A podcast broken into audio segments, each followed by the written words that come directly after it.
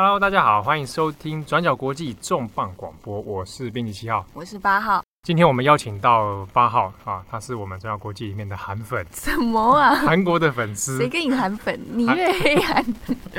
没有啊。啊，这个绝对不是这样。啊，韩国的粉丝啊。我我觉得我没有到粉丝，但是我还蛮我跟韩国文化或者是一些相关的东西有在关心，哦、有在关心。我们强调的是韩国的文化，Korea，OK，没有 fish。好，那我们今天要来谈的问题呢，是之前我们有几篇广播和文章都有讲过的日韩贸易战。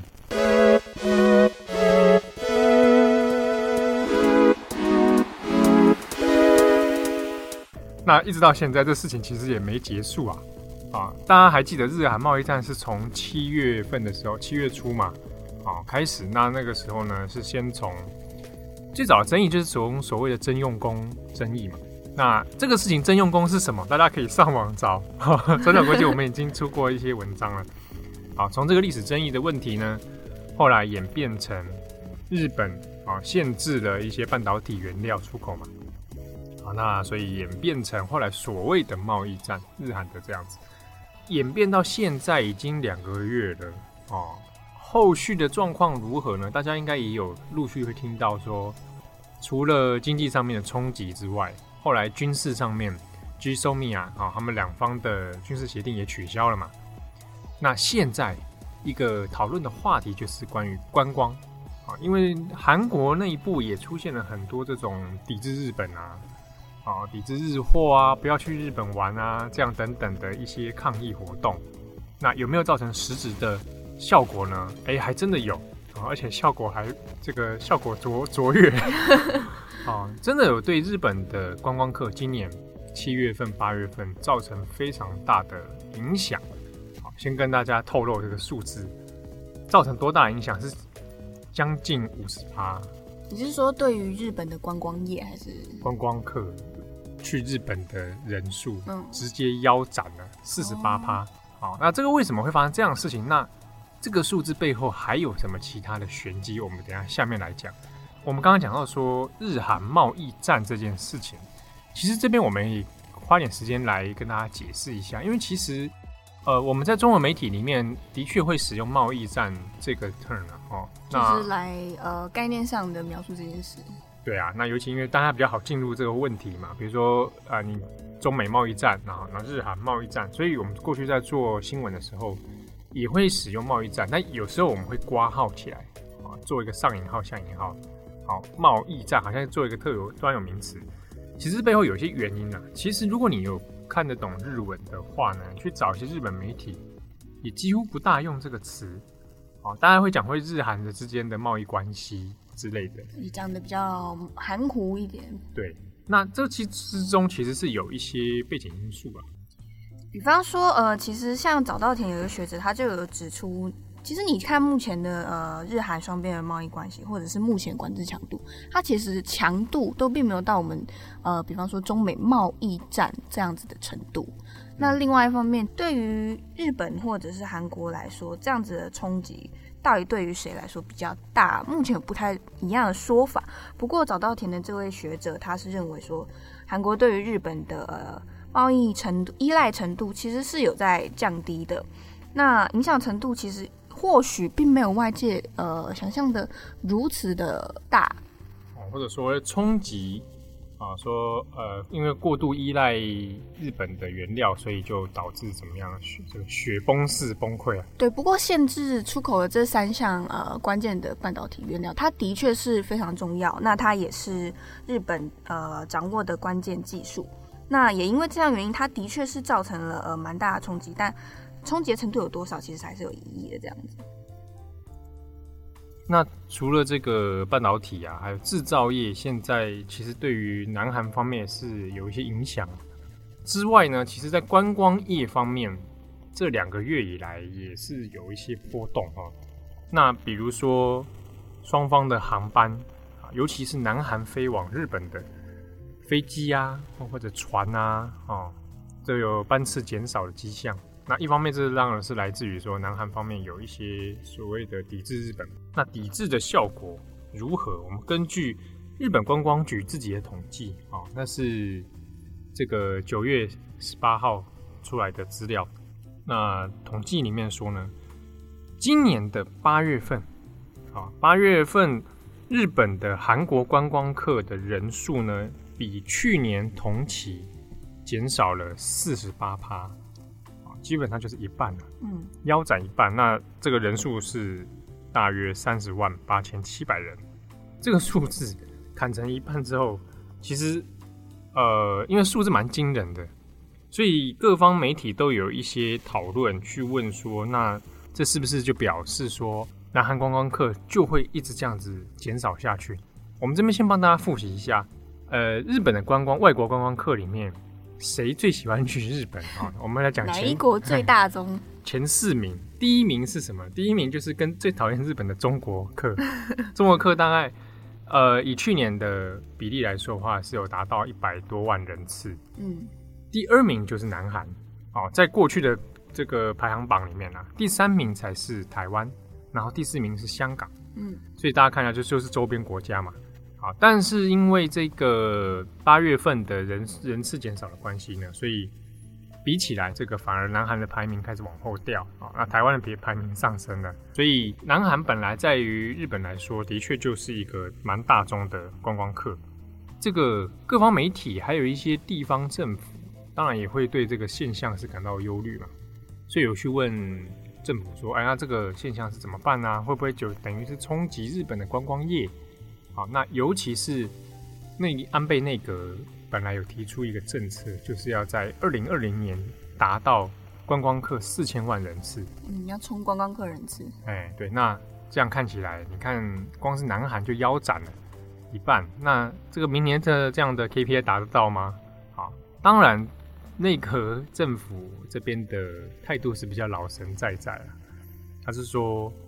虽然观光客哦，南韩人的观光客有减少，诶，可是我们其他观光客有增加哦。他说没有在怕这样，就是说啊，我们其他来的欧美客也变多啊，哦，东南亚客也变多了，所以这个日本政府觉得说没有在怕。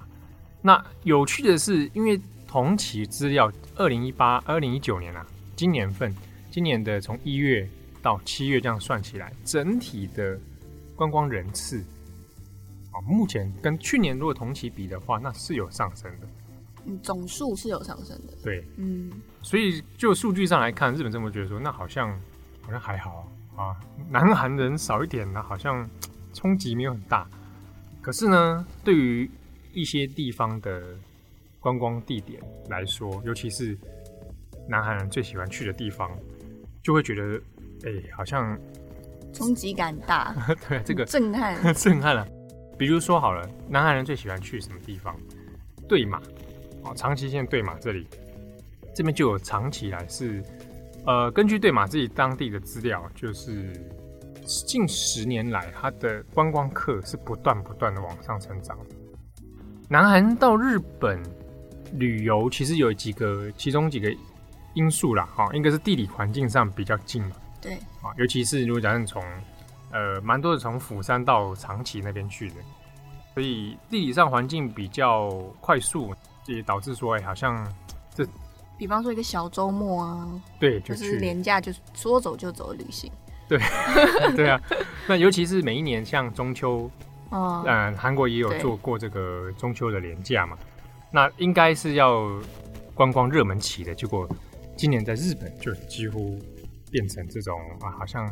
有些商店街都没有人，当然这其中一个因素还是在于说，这几个南韩的热门观光点啊，南韩客喜欢点，跟我们这有些观光客有点像，就是它比较朝向针对韩国观光客设计，有些店家等等，比方一些韩国标语啊，对，然后或者说你们带团的时候就会带到某几个特定的店家、商店啊等等，所以这造成说，那这些店受到。这个观光客人数冲击之后，就会直接就面临到没有人来的这个危险。好，那我们这边也看一下，对于当地来说，如果少掉韩国观光客的话，那这个损失的金额会到多少？好，损失的金额有多少？光是长崎县啊，对马岛这里在七月份就少掉了三亿日元的观光产值。哦，三亿日元哦。嗯。所以当这个地方媒体还有日本的媒体呢，直接就说是有这个损失的金额跟灾害天然灾害没什么两样。哦，遇到一次风灾，可能损失金额就差不多就是这样。所以就是当地也把它说，哇，光是韩国人不来这件事情就有如天灾。好，所以长崎县呢，在九月底的时候也将会举办一个官方的一些类似像说明会啦，就是说政府怎么样去帮忙现在一些中小企业，对中小企业说，那我们现在这个这个状态之下，未来我们怎么度过难关啊？所以看起来局势好像有一点点惊险。啊，那其实，在日本的其他媒体，比如你看，假设你去找地方的，比如九州新闻啊、北海道新闻啊、长崎新闻啊，这几个地方刚好也都是韩国客蛮多的这个新闻媒体，还有大阪，嗯，好，大家如果有去大阪的话，大阪新斋桥那边其实韩国客超级超级多。其实现在世界各地的旅游景点，韩国客真的都还蛮多的。对，那。这个当然也不，你不是说像西门町是不是？没有，是真的。你不觉得吗？我觉得这个是有感的。对，就是说这个对体感啊。对啊。当然这个体感啊，数据上。对，那因为我那时候在大阪的时候就觉得，哎，真的很多。这一次今年的大阪呢，也有出来这个大阪的知识也有出来说话说，哎，现在这个南南韩观光客的确也对大阪造成一些冲击啊。当然，大阪的态度是比较模糊一点，他就说：“那希望还是日本能够稍微在政治以外的理由上，就是能保持跟南韩的民间交流。”嗯，啊，那当然，这个对于地方政府来说，观光业来说了，是的确比较首当其冲的问题。啊，那韩国客如果现在不去这几个地方，他们平常爱去的日本的几个观光旅游地点，他们去哪里了呢？啊，那根据日本观光局的统计也说。哎，大部分可能减少的观光客是转移到东南亚或台湾。观光客还这个观光局还不忘补一句说，这个一方面可能是因为南韩的经济开始衰落低迷，很呛哦，所以只好去这些地方。哎，这是看不起台湾是不是？不是，好，没有啦。所以呃，趋势上就演变成这个情形。可是看起来，啊，以目前的数据来看，比较没有回温的迹象。所以，未来下一个月、下两个月，一直到年底，那这几个地方地方观光的人数还有热络的程度如何呢？恐怕都还会有一段这个阵痛期。好，那我们反过来讲，那在韩国啊，会不会也是 日本客也是很少呢？这个你你这个韩粉韩粉编辑韩粉编辑八号，你你的亲身体验是什么？哦，我不是那个韩粉哦，是你 你知道？好，因为其实呃，我刚好在今年七月，就是贸易贸所谓贸易战差不多开打的时候，我刚好有去一趟韩国釜山。哦、那我自己的，对，我自己在那边的体感呐、啊，其实我真的。觉得印象中真的好像比较少遇到日本的观光客，反而大部分非常多的台湾人。就是你走在那个地铁站里，我一直想说，怎么一直听到很熟悉的声音？我还想说是在台北捷运吗？台湾人跟中国客应该蛮多，对，中国客也蛮多的。嗯、这也确实啊，因为根据南韩的这个中央日报有讲说，哎，当然这几年的成长比率很高，就是中国跟台湾的，还有香港。那日本客当然也是有，啊，那数量上似乎没有那么强势。那有趣的是，就从数据来看，诶、欸，在贸易战之后，嗯、呃，南韩去日本的人大量减少啊，这是一个很很明显的。